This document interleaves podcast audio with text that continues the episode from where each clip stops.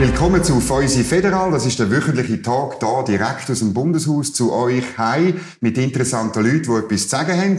Heute mit dem Guido Graf, Regierungsrat von Luzern. Ähm, während äh, gut zwölf Jahren ähm, zuständig für Gesundheit und Sozialpolitik in Luzern. Und wenn ihr euch jetzt fragt, warum ein kantonaler Politiker bei einer Feusi Federal, dann hat das damit zu tun, dass er zuständig ist für zwei Themen, die sehr national auch sind. Einerseits Asylpolitik und andererseits Gesundheitspolitik. Und über die zwei Themen wollen wir reden. Zu einem Glas Weisse. Und zwar, ähm, das Rapgroup von der Stadt Bern gibt ein Jubiläumswein raus für 175 Jahre ähm, Bundesverfassung. Und ja, Luzern hat ja damals zugestimmt. Danke, ja. Der Verfassung, im Unterschied zu anderen Innerschweizer Kantonen. Luzern war auch noch ein bisschen liberal damals.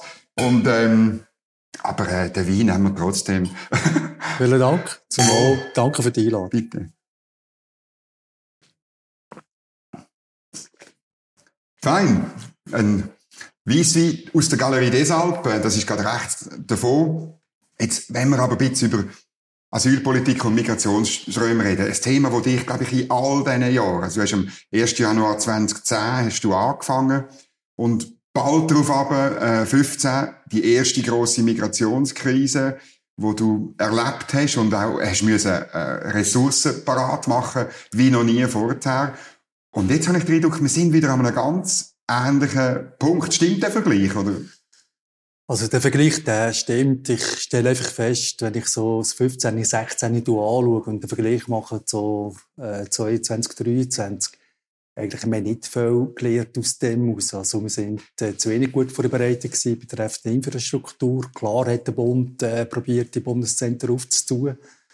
Aber ähm, wir haben zu wenig Plätze. Das ist mal das Erste. Das Zweite, wenn ich das Asylwesen anschaue, generell jetzt in den 13 Jahren, wo ich Sozialdirektor bin, äh, im Kanton Luzern, das ist so komplex und kompliziert. Also, wo ich mich frage, äh, was bringt das unterm Strich? Also, es kostet sehr viel Geld. Aber, äh, aber in den Menschen, die zu uns kommen, dann helfen wir eigentlich nicht oder praktisch nicht. Mhm. Das müssen wir noch ein bisschen aufdröseln. Du hast im letzten November hat die Luzerner Regierung eine Art Notstand ausgerufen im, im Asylbereich. Ähm, äh, sehr früh, andere Kantone das Gefühl, ja, nein, das ist noch nicht so. Was hat dich bewogen und was ist genau die Auswirkung von dem? Warum haben wir das gemacht? Was kannst du jetzt anders machen? Also ich habe heute eine Reserve von etwa 500 Plätzen. Ich kann das können machen dank dem Notstand. Ich habe auch andere äh, Budgetmöglichkeiten gehabt, also ich kann Okay. einrichten und so Mhm. weiter. Das hat äh, mir gewisse Freiheit vom Handeln gegeben. Mhm. Und wenn ich vergleiche zu anderen Kantonen, die wirklich voll sind, also die riesige Probleme haben, also da haben wir einen Vorteil. Mhm. Jetzt hat man, wir haben die Abstimmung über das neue äh, Asylrecht im, im Juni 16. Da hat man, ich habe es nochmal nachgeschaut im, im Vorbereitung zu dieser Sendung, hat man gesagt, ja, jetzt gibt es dann die Bundesasylzentren, da werden die Gesuche sehr schnell behandelt und dann ist das erledigt und das Problem ist eigentlich, man will Schlussfolgerungen ziehen, auch aus der Migrationskrise 14, 15. Und du sagst jetzt, es ist nicht gelungen. Warum nicht? Ja, mit den äh, Bundesasylzentren, äh, wir haben noch keins in der Zentralschweiz. Also es ist politisch hoch anspruchsvoll, oder? Und wir merken natürlich auch, wer das Departement in Bern führen. Also von dort her äh, bedauere ich es persönlich, dass äh, Frau Bundesrätin äh, Keller nicht mehr da ist. Ja. Aber äh, wir brauchen jetzt eine gute Finanzdirektorin. Also das mag ich eigentlich gönnen. Aber äh, haben keine Reserve und das U- und Abfahren. Mhm. Es kostet enorm Ressourcen und auch Geld. Mhm. Heißt das, äh, Frau Bohm-Schneider hat die Politik geändert in den ersten Monaten oder einen anderen Akzent gesetzt? Ja, Frau Baumschneider äh, nimmt noch zu wenig äh, zur Kenntnis, oder? Äh, aber ich sage jetzt, äh, man merkt, wer im SEM äh, führt, also äh, früher der Mario Gattiker, hat man eine, andere, eine andere Kommunikation gehabt mit dem. Heute ist man eher äh, zurückhaltend, aber mit dem haben wir das Problem nicht gelöst. Was ich einfach verrückt finde, wenn ich jetzt mal die Schweiz anschaue, wir haben eigentlich Vollbeschäftigung. Mhm. Wir haben x 10.000 Menschen, die irgendwo warten, die nichts zu tun haben. Die können wir nicht in den Arbeitsmarkt integrieren. Asylbewerber. Richtig. Und das kostet uns Geld. Also Mhm. uns muss es gut gehen, dass wir das vermögen. Du hast äh, mal betont in einem Interview im Blick äh, vor äh, ich glaube Anfang oder Anfang Februar ist es gewesen, man soll ähm, die Ukrainer integrieren. Jetzt hört man immer wieder, dass das gar nicht so einfach ist. Was, wie erlebst du? Also wir haben etwa 78.000 bis 80.000 Ukrainer und Ukrainer bei uns in der Schweiz. Äh, man hat das Gefühl, wo die gekommen sind, mal, die, äh, die können etwas, also die können wir relativ einfach integrieren. Mhm. Das ist hoch anspruchsvoll. Wenn ich jetzt einen Vergleich mache, sind mal 20 Prozent der Ukrainer und Ukrainer, die eine Anstellung haben. Und die andere Integration, die andere Afghanen und so weiter anschauen, sind doch 40 bis 60 Prozent, die integriert ist, also wo selber das Leben durchkommen. Mhm. Und ich habe die Meinung, wenn jemand zu uns in die Schweiz kommt, der soll anfangen arbeiten. Ob das jetzt Hilfsarbeit ist, ist ja gleich was. Äh, und da tun wir unterstützen, ich sage jetzt, dass er möglichst schnell integriert wird, aber Leute, die sich nicht integrieren da müssen wir überlegen, ob das richtig ist. Also, ich habe bei uns äh, Gesuchsteller, die nicht gewohnt sind, in einer Wohnung zu leben. Die müssen wir lernen, leben in einer Wohnung. Also, wir haben eine Spülung, wir haben einen Kochherd und so weiter, einen Kühlschrank. Die wissen nicht, was das ist. Und äh, da muss man schon sehen, das ist eine anspruchsvolle Situation. Ich stelle mir das so schwierig vor. Also, du hast einerseits die, wo man kann sagen, mal, die kann man integrieren, sollte eigentlich möglich sein, ist einfach schwierig, Anpassung an den Arbeitsmarkt. Auf der anderen Seite die, wo du sagst, äh, das ist gar nicht, das ist gar nicht möglich. Und du hast einerseits Schutzstatus S, du hast ähm, äh, Flüchtlinge, die anerkannt sind, und du hast solche, wo das Gesuch abgewiesen ist, wo man aber nicht kann zurückführen oder nicht will zurückführen ähm, die, die verschiedenen Gruppen, das macht es hochkomplex, um, um mit dem umzugehen, oder? Ja, das ist ja auch unsere Forderung, oder? Äh, ich habe sie unterkunftsmässig separiert, das geht nicht mehr. Ich muss sie zusammentun und das ist der Anspruch so in dem Sinn, ich muss jemandem von Afghanistan können erklären, wieso er so eigentlich betreut wird, im Vergleich zu jemandem, der einen S-Status hat, der sofort kann arbeiten kann, man kann reisen mhm. und so weiter. Ich sage jetzt, der S-Status am Anfang war noch schwierig gewesen, äh, als Vergleich zu einem Sozialhilfebezüger von der Schweiz oder äh, mhm. von Kanton Luzern, die sind besser gestellt gewesen, oder? Und was ich in diesen Jahren jetzt auch gelernt habe, wir haben eine sehr äh, hohe Solidarität auch von der Bevölkerung. Und zu dieser Solidarität müssen wir sorgen. Das heisst, wir müssen alle nicht gleich behandeln. Und mit dem S-Status ist das uns äh, irgendwo entglitten. Mhm.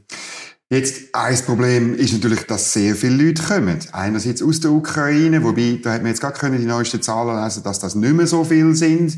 Es sind, glaube ich, das erste Mal netto mehr zurückgegangen als im, im März, wenn ich es richtig im Kopf habe. Aber die anderen Flüchtlingsströme, letztes Jahr 24.000, das Jahr äh, gehört man Zahlen zwischen 27 bis zu 40.000. Ich meine, also die Wurzel vom Problem ist, ist die Migration, oder?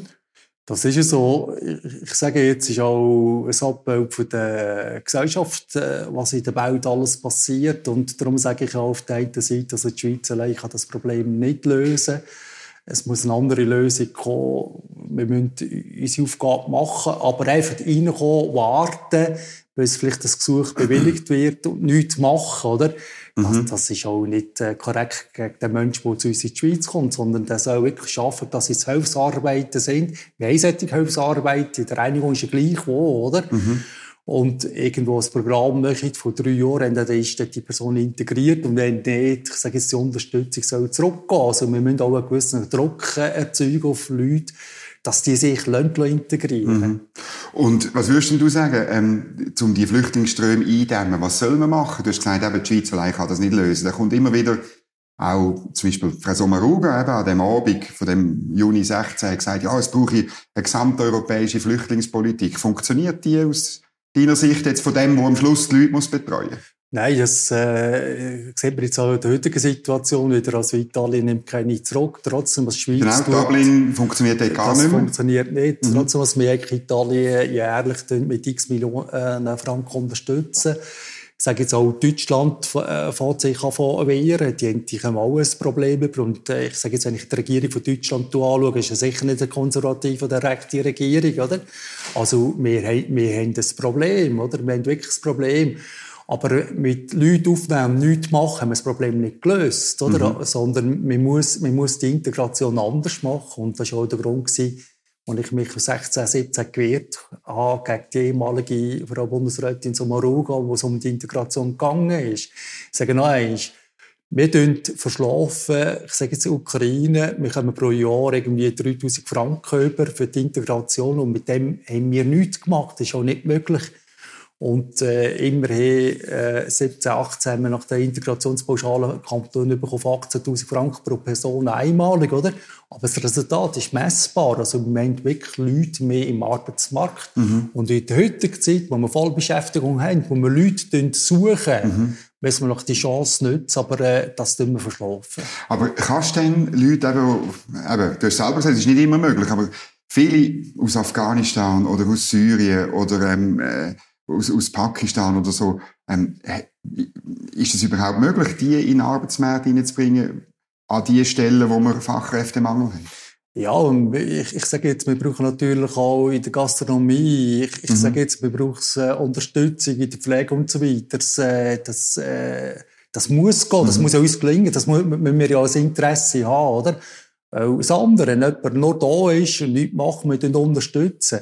Das ist auf Tour raus eigentlich schlimmer, also es kostet uns mehr und vor allem für den betroffenen Menschen ist eine furchtbare Situation. Ja, und es strapaziert Solidarität, das hast du vorher auch erwähnt, oder? Das ist so, also das ist äh, hoch heikel. Klar äh, kann man sagen, es ist ein Stammtischgespräch, auch das sind aber Leute am Stammtisch, oder? Also mhm. wir müssen einfach Sorge haben zu der Solidarität mhm. in unserem Kanton oder in der Schweiz. Mhm.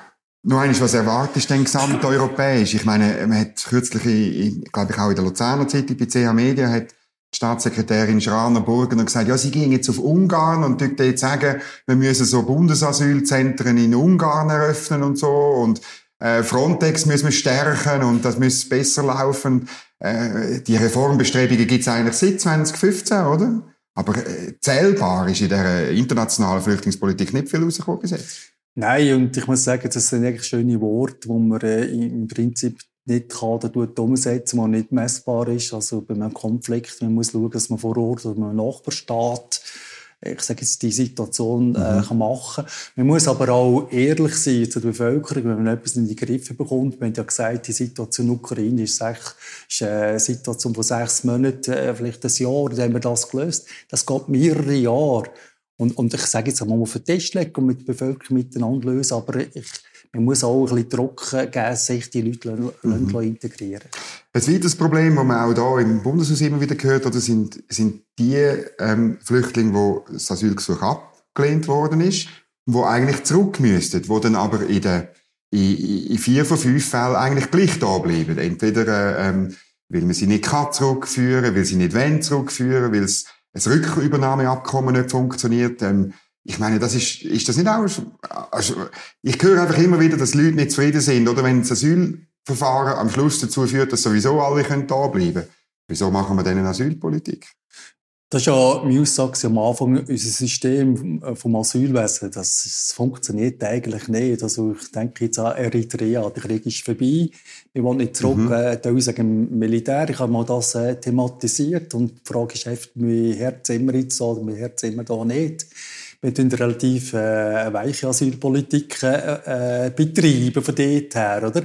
Und ich sage noch eines, darum, ich, ich würde einfach die Leute, die da sind, also wir haben wirklich Leute, die da sind, die auch nicht können zurück, wenn wir ehrlich sind. Mhm. Aber man muss die fordern, und zwar fordern heisst, dass jeder möglichst seinen Lebensunterhalt selber verdienen mhm. Ja, ähm, dann, was noch so ein bisschen, äh, immer wieder im Raum steht, oder so ein bisschen, äh, Jetzt ist Wahlkampf, oder? Die SVP wird das Thema vermutlich spielen vor der Asylpolitik. Auf der anderen Seite wird man möglichst wenig über das reden und so. Manchmal habe ich das Gefühl, wir kommen bei dem Thema nicht vorwärts, weil wenig Leute aus der Praxis wirklich da im Bundeshaus reden. Und zwar sowohl Leute jetzt wie du, die die Verantwortung tragen, wie auch Leute vielleicht, die in Konfliktgebieten tätig sind oder, oder wirklich Asylgesuche oder so bearbeiten. Irgendwie. Es ist so ein eine theoretische Wahlkampfdebatte geworden. Ich, ich muss sagen, ich würde es eigentlich schätzen, wenn man ein bisschen ehrlicher wäre und, und sagen, wir haben hier ein Problem, die, die SVP tut das richtig analysieren, mhm. die hat auch diesbezüglich recht, wir müssen das anders lösen, wir dürfen auch äh, Sachen auf den Tisch legen, die nicht funktionieren. Ich habe mal gesagt, dass die Personen aus der Ukraine muss ich sagen, wissen, was sie wollen. Sie sind fordernder im Vergleich zu anderen Asylsuchenden. Okay. Das hat mir nach dem Titel, also, äh, Bemerkung äh, bekommen, dass ich rassistisch bin. Ich habe es nicht rassistisch, oder? Aber man muss aufpassen, wenn man ein Problem unter den Test wischen und nicht, nicht mhm. nur thematisieren, ist das nicht gut. Mhm. Und da hätte ich, also bitte ich eigentlich, ob es Wahlen sind oder nicht Wahlen sind, wir haben da eine Herausforderung und da erwarte ich auch vom Bundesparlament, dass man das mhm. entsprechend thematisieren. Und was erwartest du vom Bundesrat, von der Exekutive? Ja, ich, ich, ich sage jetzt, äh, was ich erwarte, wir müssen unsere Asylpolitik nein, überlegen. Ist das richtig, äh, wenn jetzt die, die Schweiz kommen, die gehen ins Asylcenter, äh, die, es gibt einen Sicherheitscheck und so weiter, die können warten, bis sie arbeiten können und so weiter, bis wir die Integration können anfangen Von mir aus, äh, nach dem Sicherheitscheck muss sofort, ist gleich, ob jemand da bleiben oder nicht da bleiben, die Integration und die Ausbildung äh, mhm. beginnen. Es ist auch nicht unanständig, äh, wenn wir von dem können profitieren und wenn jemand einen negativen Entscheid bekommt. Ich, sage jetzt halt, äh, dass die Person muss oder wirklich zurückgehen. Mhm.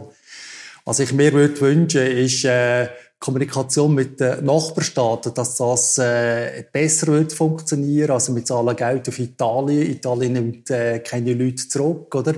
Wir sind äh, ein Land, wo viele Asylsuchende durchreisen nach Deutschland, oder? Da müssen wir auch überlegen, machen wir das gut? Ist das ein Hilfe für Deutschland oder nicht?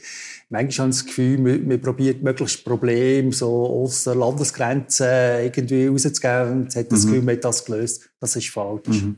Jetzt gibt es Bestrebungen von Dänemark, von Großbritannien. Die SVP hat das hier in der Schweiz auch gefordert Weißt, dass man Asylgesuche gar nicht in Europa behandeln, sondern irgendwo mm, in Afrika oder, also, bevor sie überhaupt auf, auf, äh, auf Europa kommen. Was haltest du von so einer Idee? Man muss einfach sehen, also ich würde das mal äh, versuchen, aber trotzdem, wenn wir gleich noch Leute, die auf Wanderung sind, also wenn wir das eine möchten, also in Afrika ist ja gleich wo die Asylgesuche mhm. äh, äh, kontrollieren oder, oder äh, begutachten. Wir werden gleich Leute gehabt, die an der Schweizer Grenze stehen, oder? Ich bin mal Verfechter vom äh, Botschaftsasyl. Genau. Und so aus dem Grund, ich sage jetzt, der grösste Friedhof haben wir im Mittelmeer. Es ist ja verrückt, was dort mhm. passiert, oder? Aber wenn die Schweiz das allein macht, können wir das Problem mit dem nicht lösen. Wir mhm. können es einfach allein nicht lösen. Also mhm. wir müssen äh, verschiedene Staaten täglich mitmachen. Also ich würde das versuchen. Mhm. Du hast Italien kritisiert, aber hast auch irgendwie ein bisschen Verständnis für die Italiener, oder, die mit, mit dieser Situation konfrontiert sind, dass sie natürlich äh, man redet ja von dieser Mittelmeerrouten und die äh, gut ein bisschen über Spanien geht auch, aber ich glaube, wesentlich ist schon ähm, äh, der, übers Mittelmeer nach Sizilien oder Süditalien. Das ist ja, ich kann mich erinnern, in der Flüchtlingskrise hast du die Zahlen immer genau ähm, ähm, monitoren bei dir, damit du ein bisschen weißt, was dir blüht. Ähm, das ist schon noch verrückt, was Italien an, an, an Last zu tragen hat. Ich, irgendwann verstehe ich dir, dass sie sagen, jetzt haben wir den genug, oder? Ja, und trotzdem haben wir natürlich auch Verträge und Abmachungen. Mhm. Also, das hat Italien auch unterschrieben. Aber Italien ist unter einem riesigen Druck. Und irgendwo, ich habe ein gutes Verständnis. Und trotzdem, also die Mentalität, wenn jemand aus der Schweiz aus ist, ist das Problem gelöst. Ich glaube, da müssen wir ein bisschen weiter denken. Also Italien, klar, da müssen sie unterstützen mit Geld, aber das allein reicht nicht. Mhm. Und die andere Route, die sogenannte Balkanroute, die ist ja gerade auch 2015, hat es einen riesigen Ansturm gegeben auf, auf selber Route und das ist auch jetzt ein wichtiger, ein wichtiger Zustrom. Ähm, wie siehst du dort die Lage? Wie, wie schaffen wir mit diesen Ländern zusammen? Oder kann man noch eine Besserung machen? Oder? Man muss auch ehrlich sein, Flüchtlinge werden auch manchmal missbraucht von gewissen Ländern. Ja, dass man kann, also man kann Druck auf Europa, auf EU auswirken, oder? Also, man tut Menschen einsetzen, dass vielleicht, äh, Türkei mehr andere Rechte bekommt und so weiter. Das, mhm. das ist gefährlich. Es ist wirklich auch gefährlich, oder auch, ich sage jetzt in Russland, oder auch uns in Ungarn, äh, was, was, was da läuft, das, da habe ich einen grossen Respekt. Aber schlussendlich, ich, sage jetzt, wir müssen miteinander reden und miteinander das Problem probieren zu lösen. Die Schweiz allein kann es nicht. Mhm.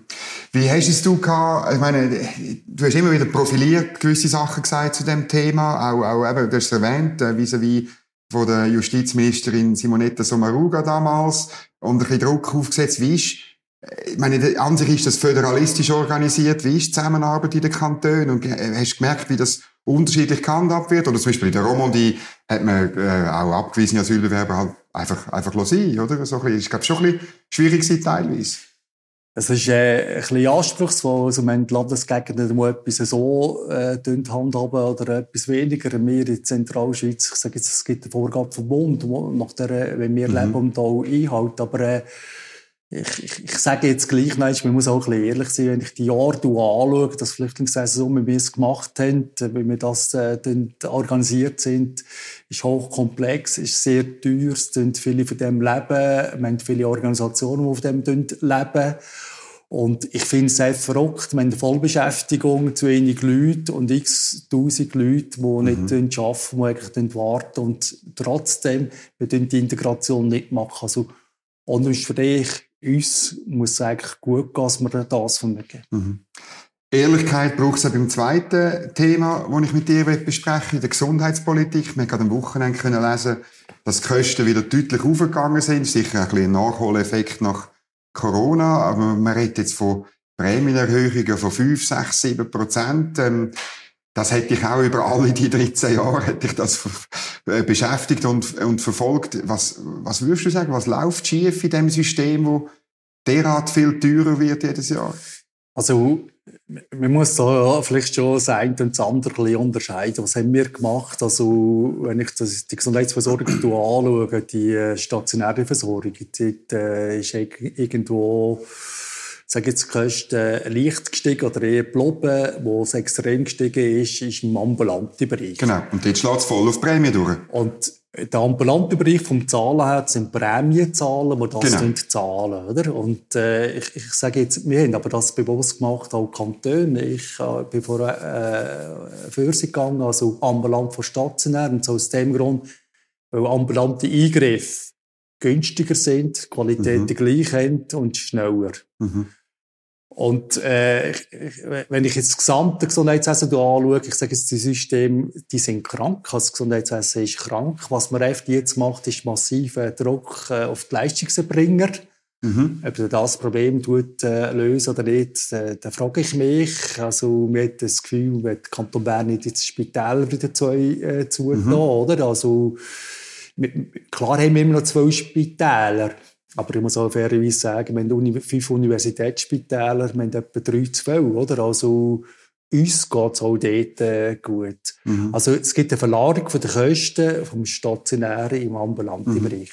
Das sollte dann irgendwann einmal da oben geregelt werden. Es sollte ja einheitlich finanziert werden, damit es eben den, den komischen Anreiz äh, nicht mehr gibt. Aber es, man schafft, glaube ich, schon vier oder fünf Jahre an dem, oder? Aber es ist, glaube ich, jetzt auf gutem Weg, habe ich in der letzten Session ein bisschen den Eindruck bekommen. Aber was würdest du sagen, jetzt äh, die Rolle der Kantone in dem, ihr seid für die Versorgung zuständig, ähm, ja, äh, machen die Kantone genug zu dem entgegenwirken, dieser Entwicklung, oder? Ja? Ja, jetzt in meiner Zeit als Gesundheitsdirektor, ich sage jetzt, wir haben jedes Jahr eine Liste äh, kommuniziert, wo gesagt hat, die und die Eingriffe zahlen wir nur noch den ambulanten Tarif, also wir haben den Druck eigentlich erhöht. Mhm. Wir machen eine Versorgungsplanung, das koordiniert mit anderen Kantonen, Nachbarkantonen, was wir schlussendlich brauchen. Aber äh, ich sage jetzt, wir müssen auch ehrlich sein, wir können nicht mehr in jedem Spital alles bieten. Erstens haben wir die Leute gar nicht mehr. Mhm. Zweitens, mhm. es braucht es gar nicht. Und äh, drittens, es hat auch zu tun mit Geld. Das sind Steuergelder, jemand muss das zahlen. Also ich habe selber ein Beispiel im Kanton Luzern, Wauhausen. Das kleine Spital? Das kleine Spital. Äh, es hat mal, wir haben mal gesagt, 115 Millionen. Das ist mal auf 130 Millionen. Das sind 80 Betten, Grundversorgung, Notfallversorgung und äh, Orthopädie ein Schwerpunkt, oder? Mhm. Jetzt äh, gibt es eine Initiative, wo man alles wieder will, alles auch in IPS, wo man gar nicht braucht. Und das Spital kostet jetzt etwa 160 bis 180 Millionen Also es wäre irgendwie äh, Investitionsbedarf, oder Ja, äh, okay. richtig. Mhm. Und äh, Ende Jahr habe ich ein Defizit in dem Spital Wauhausen. Nicht, weil die schlecht arbeiten, mhm. von 8 bis 12 Millionen Franken. Das muss jemand zahlen. Das muss einfach jemand zahlen. Also das Defizit hast du einfach, weil du Fixkosten hast und weil eigentlich zu wenig läuft in dem Spital. Oder? Ja, das ist das Problem also, von kleinen Spitälern. Wir, wir, sind einfach äh, zu klein Einzugsgebiet, mhm. aber äh, ich sage jetzt mal, eine Grundversorgung, eine Notfallversorgung, das ist richtig. Ein Schwerpunkt im ganzen Konzern ist wichtig, oder?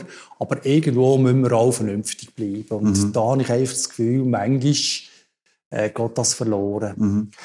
Ähm, Kostentreiber sind wesentlich auch die Tarife und so. Das ist jetzt weniger kantonale Angelegenheit, sondern das wird auf, auf, zwischen den Tarifpartnern gemacht und vom Bund genehmigt und so. Aber dort habe ich auch das Gefühl, also dort ist man natürlich immer noch nicht weiter. Der Tarif ist uralt und man weiß, bei vielen, insbesondere speziellen Eingriffen, äh, wäre eine Revision nötig. Man ist auch dort, glaube ich, auf der Zielgerade, hat man so ein bisschen gehört. Aber es gibt einfach auch dort viel Anreize, die falsch sind. Die Leistungserbringer, die Ärzte können einfach auch mehr verrechnen. Es hat immer wieder eine Mengenausweitung gegeben und äh, so kommt man natürlich nie auf, auf irgendeine Stabilisierung von der Kosten. Das ist ja so, wenn ich halt die Player sehe im gesamten Gesundheitswesen, wer da alles, äh, sage ich jetzt in Anführungs- und Schlusszeichen, mitverdient, oder? Mhm. Äh, da, da staune ich nicht mehr. Also da bin ich ernüchternd, oder? Aber ich sage jetzt, ist es der Hausarzt oder geht zu den Ärzten wir haben ja zu wenig Hausärzte. Mhm. Also man hat eigentlich genügend Ärzte. Mhm. Zwölf Fachärzte und zu wenig Hausärzte. Mhm. Also die Hausärzte, denen würde ich lieber äh, gerne ein bisschen mehr Geld geben und bei den Fachärzten zurücknehmen, oder? Mhm. Aber das ist hochkomplex und hochpolitisch. Also mhm. standespolitisch äh, wird man da praktisch nichts mhm. können, äh, bewegen Mhm. Und trotzdem, wenn ich jetzt auch schaue, in den 13 Jahren, wie das Gesundheitswesen sich entwickelt hat, mhm. die ganze Digitalisierung, was Corona bewirkt hat, also, sage jetzt früher am Anfang äh, von Corona, wenn wir mit Fax noch gegenseitig kommunizieren, genau. oder? Also eine völlige Katastrophe, oder? Äh, und da liegt schon noch ein Potenzial drin, aber man muss jetzt ich sage mal weiter, es geht der Druck, der wird noch mehr kommen, dass man dann wirklich weitergeht. Mhm. Ähm was mich noch so ein bisschen wundert, ich meine, Kritik an den Kantonen gibt's natürlich auch, weil ihr verschiedene Hüte habt in dem Spiel. Ihr seid äh, Besitzer von Spitälern, ihr macht Spitalplanung, ihr sind auch Schiedsrichter in dem Spiel, wenn es um Preise und so geht in der, in der, in der ähm, Versorgung und noch ein paar andere Sachen. Das sind, insgesamt sind es, glaube ich, sechs oder sieben Rollen. Äh, was sagst du da? Irgendwie, dass man, ich meine, das sagen viele, das führt dazu, dass du gar nicht das Interesse hast, dass deine Spitäler wie soll ich sagen, effizienter arbeiten und kostengünstiger, weil sonst hast du wieder ein Defizit. Gut, die Kritik, die verstehe ich. Es ist auch anspruchsvoll, manchmal, wenn man solche Rollen, ich sage jetzt, konzentriert äh, muss äh, warnen. Also die Kritik verstehe ich. Aber ich sage auch das andere, es gibt auch viele Privatspitäler, die das machen, was rendiert. Und alles andere sollen die öffentlichen Spitäler mhm. machen. Also, da ist man dann manchmal noch froh, dass man kann sagen kann, das machen wir oder äh, das muss nicht rendieren. Und trotzdem, wenn ich jetzt Kanton Luzern äh, anschaue, wir haben äh, gemeinnützige Aktiengesellschaft, also ich erwarte, die haben Kapital bekommen, ich erwarte, dass die Dividenden zahlen, ist zwar äußerst schwierig mhm. im Kanton, wir haben ja Geld gegeben mhm. also jetzt Privatunternehmen auch. Und der, ich sage jetzt aber, die haben gleich einen öffentlichen Auftrag. Also ich sage jetzt, die, die müssen auch Sachen machen, die nicht rentiert. Also, wo man keine schwarze äh, Zahl kann schreiben kann. Aber trotzdem, ich brauche jemanden, der das macht. Mhm. Ein Vorgänger von dir hat, ähm, das ist aber 20 Jahre her, hat gesagt, ja, das Gesundheitswesen, das ist eben wie ein All-You-Can-Eat-Buffet. Du zahlst einen Eintritt, eben, ähm, ähm, äh, Versicherungsprämie, und nachher kannst du dich als Patient den Bauch vollschlagen. Ist das, würdest du sagen, das ist immer noch eine Analyse, die zutrifft? Also sind eben Patienten vielleicht auch Kostentreiber? Ja, das ist mein Vorgänger, der genau. ehemalige Regierungsrat äh, Dr. Markus Sürder hat das gesagt. Er hat recht, das ist heute immer noch so. Also, äh, wenn ich schaue und auch die Schweiz zu vergleichen, sei das mit England oder Amerika, mhm. wenn äh, bei uns etwas ist, wir wollen subito eigentlich eine Unterstützung, eine Hilfe. Ähm, wenn ich im Ausland vergleiche, da gibt es eine Warteliste, meinst drei Monate, sechs Monate. In Amerika kann ich dort in ein Spital gehen. Das Erste, was die verlangen, ist nicht der Name, sondern ob ich mhm. äh, eine Kreditkarte bei mir habe. Und bei uns, wir müssen alles bieten, sieben Tage, 24 Stunden. Das, mhm. Wenn ich äh, meine Notaufnahmen anschaue, äh, Freitagabend, Samstagabend, eine furchtbare Situation, äh, die Leute haben nicht mehr Zeit. Auch jetzt noch? Auch jetzt noch. Die okay. Leute haben nicht mehr Zeit, äh, den Woche durch zum Hausarzt zu gehen. Die meisten haben gar keinen Hausarzt mehr. Man geht einfach in einen Notfall ins Spital und sagt, ich kann Hause wieder, ich kann den Husten, mir helfen. Also, das ist äh, teuer, das kostet Geld und das muss mhm. jemand zahlen. Mhm. Ähm, vielleicht eine Frage möchte ich noch unbedingt zur Pandemie auch stellen, oder? Weil ich, wir sind jetzt, ich finde auch, es wird ein bisschen zu wenig gemacht, dass jetzt Leute wie du, die auch dort an der Front warst, ein bisschen, ein bisschen sagen, was sind jetzt eigentlich die Lehren aus diesen drei Jahren Pandemie?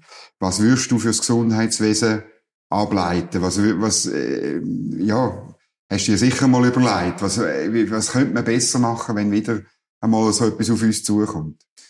Also, ich muss sagen, trotz vielen Kritik an Bundesrat Berse, äh, der Bundesrat hat das eigentlich nicht so schlecht gemacht. Ich habe mhm. Äh, die Schweiz verglichen mit anderen europäischen Ländern. Wir sind die Ersten, die Medikamente hatten. Wir können impfen. Einfach, dass mhm. das mal gesagt ist.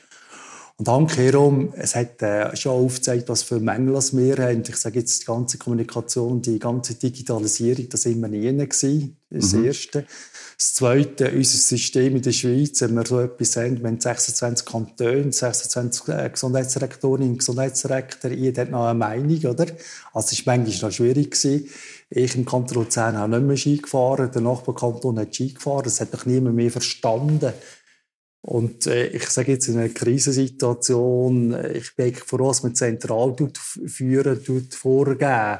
Und man muss, man muss vielleicht ein bisschen einen Schritt zurück machen. Aber trotzdem, jetzt mit einer Distanz, mhm. so schlecht haben wir es nicht gehandelt. Mhm. Wir haben viel gelernt betreffend Kommunikation, Krisenkommunikation. Äh, wir, wir, haben auch viel gelernt, äh, wie man impfen, aber wir haben auch sehr viel Gutes gemacht. Mhm.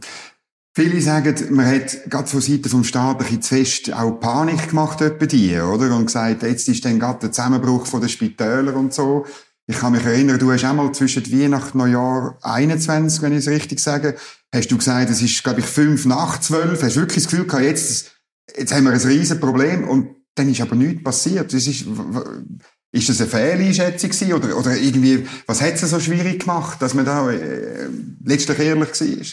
Also, ich hatte dort äh, äh, eine Situation gehabt, dass eigentlich äh, das Luzerner Kantonsspital und das Hirslanden zu mir gekommen sind und haben gesagt, Lass, äh, wir, wir können das nicht mehr mit den Ansteckungen, wir müssen eine Triage mhm. machen. Genau, und das es ist gegangen. Es war auch eine, eine neue Situation gewesen, ich sage jetzt von den Ansteckungen her, oder? Und eine Triage machen, da habe ich entschieden, das müssen wir kommunizieren. Im Nachhinein hätte ich das nicht so, sondern eher vielleicht warten, bis das Ganze rauskommt. Also wir haben uns da wirklich vorbereitet, äh, ich sage jetzt, wer nehmen wir, wer nehmen wir nicht. Mhm. Und umgekehrt, ich habe immer einen Vergleich zum Tessin, Norditalien, ich habe einen Vergleich zu meinem Kollegen auf Genf, vor allem wegen Frankreich, Basel, Frankreich und Deutschland, mhm. oder? Was passiert im Ausland? Was könnte das bedeuten für uns in der Schweiz? Und fairerweise muss ich auch sagen, ich habe das, äh, wir haben das sehr schmal gemacht. Wir haben das nie können üben von dort her. Es ist um eine Verantwortung gegangen. Aber im Nachhinein, die Kommunikation würde ich heute nicht mehr so machen. Mhm. Digitalisierung, noch letzter Punkt, oder das elektronische Patientendossier ist es, äh, ich glaube, im, im April 2020 hat's, oder 19 hat es in Betrieb gehen. Es ist immer noch nicht in Betrieb. Ich meine, es hat jetzt gerade ein Interview gegeben von der Frau Levi vom BAG, wo sagt, ja, jetzt machen wir es dann und so. Was ist dort genau schiefgelaufen? Es gibt äh, viele Player, die müssten mitmachen, die nicht mitmachen. Das sind auch, das sind auch die Ärzte, oder, äh, die einen gewissen Respekt haben vom gläsernen Patienten, die, sagen das kommunizieren. Ich verstehe das selber nicht. Die Schweiz ist zu klein, dass wir so viele Anbieter haben. Also wir brauchen irgendwo ein oder zwei. Also da Konkurrenz äh, walten, finde ich falsch. Wir sind ein kleiner Markt und ich hätte mir gewünscht, dass der Bund eine andere Funktion, eine Leaderfunktion würde übernehmen. Trotzdem sage jetzt, dass das vielleicht die einzelnen Kantone nicht durchgefallen. Also, wir haben viel, zu viele Ressourcen versandet. Wir sind noch nie, wir sind überhaupt nie. Ja, und, und manchmal sind wir selber so kompliziert, die verschiedenen Systeme, wir müssen arbeiten, zu kompliziert, zu teuer und wir kommen nicht aufs Ziel. Und ich, ich bin froh, also es ist praktisch ein Neustart, also ich bin gespannt, wie das rauskommt. Mhm. Jetzt, äh, letzte Frage, oder nach rund 30 Jahren in der, in der, in der Politik, was ist ein bisschen dein ähm, Fazit über, über das Funktionieren von der schweizerischen Politik, insbesondere von den Kantonen, vom Föderalismus, von dem Land? Was würdest du sagen, was ist so ein bisschen, äh, ja, eine Schlussfolgerung, ein Stück weit? Ich war ja Unternehmer äh, vorher. Mhm. Ich bin in die Politik hineingekommen. Ich habe gelernt, ähm, Schweizer Politik ist so ausgelegt, man braucht eine gewisse Zeit, bis man zum Entscheid kommt. Äh, man hat die Bevölkerung dabei. Man kann politisieren, das ist ein Privileg. Nach wie vor, ich andere Staaten anschaue, man braucht extrem viel Nerven und Geduld. Aber äh, ich sage jetzt, ich bereue in dem Sinne nichts. Also mhm. das Positive tut massiv überwiegen. Und trotzdem, ich freue mich, wieder, ich wieder selber eine Unternehmung aufzutun, als Unternehmer mhm. tätig sein. Und wie groß ist der Gestaltungsspielraum der Kantone? Weißt, es gibt Leute, die sagen, ja, eben, das vorher auch angetönt, vieles wird immer zentralistischer, oder? Und geht da nicht etwas verloren, wo, wo letztlich die Schweiz ausmacht? Mal das schon, aber äh, ich sage jetzt, ich bin Regierungsrat, äh, ich tue meine Bürgerinnen und Bürger vertreten vom Kanton Luzern. Als Regierungsrat muss man vielleicht auch mal den Mut haben und sagen, das mache ich nicht oder äh, da sehe ich anders, auch gegen den Bundesrat, in den Bundesrat antreten. Mhm. Man muss ja nicht in Schönheit sterben, sondern man kann auch eine Meinung äußern, mhm. man kann das auch anständig machen. Also von dort her, Politik wird äh, lebendig bleiben. Ich, ich, sage jetzt, aber wir sind jetzt klein in Zukunft, dass jeder Kanton alles allein kann mhm. lösen kann. Also ohne sentimental werden, aber weißt du, der Typ Regierungsrat, der ist doch schon eher selten geworden. Also ja, ist einfach eine subjektive Betrachtung. Der, der einmal halt vielleicht an einem Blick sagt, das, was dort in Bern entschieden wird, das hat bei mir im Kanton folgende Auswirkungen und die können nicht, äh, die sind nicht sinnvoll. Das ist, das ist also eher der Ausnahmefall. Ich weiß nicht. Äh, ich habe probiert, das so zu politisieren. Ich sage jetzt, ich habe den Schritt gemacht von der Partei zum Regierungsrat. Mhm. Klar, mhm. ich komme von der Mitte, ich bin auch stolz, aber ich habe probiert, die Luzerner Bevölkerung äh, zu vertreten. Wenn halt etwas nicht so gut war äh, für die Bevölkerung, habe ich den Mut gehabt, das äh, zu artikulieren oder auch zu sagen. Und ich habe das Gefühl, das hat mir nicht geschadet. Im Gegenteil, ich habe mir jeden Morgen im Spiegel wirklich anschauen das ist ein gutes Schlusswort. Guido Graf, merci vielmals für äh, den Besuch und ähm, äh, ich wünsche dir gute wieder, wieder Unternehmertum. Das ist immer gut, denke ich, der Wechsel Unternehmer, Politik und wieder zurück. Das äh, schadet überhaupt nicht, das sollte man vielleicht häufiger machen. Danke. Merci. Guten Tag. Merci. Ja, wenn euch die Sendung gefallen hat, dann äh, den Daumen nach oben drücken, lasst einen Kommentar da, empfehlt die Sendung weiter. Nächste Woche bin ich in der Ferien, es gibt einen Kreis für unsere Federal, aber in zwei Wochen sind wir wieder da mit einem neuen Gast, mit interessanten Themen. Hoffentlich schaltet ihr wieder ein. Merci und eine gute Zeit.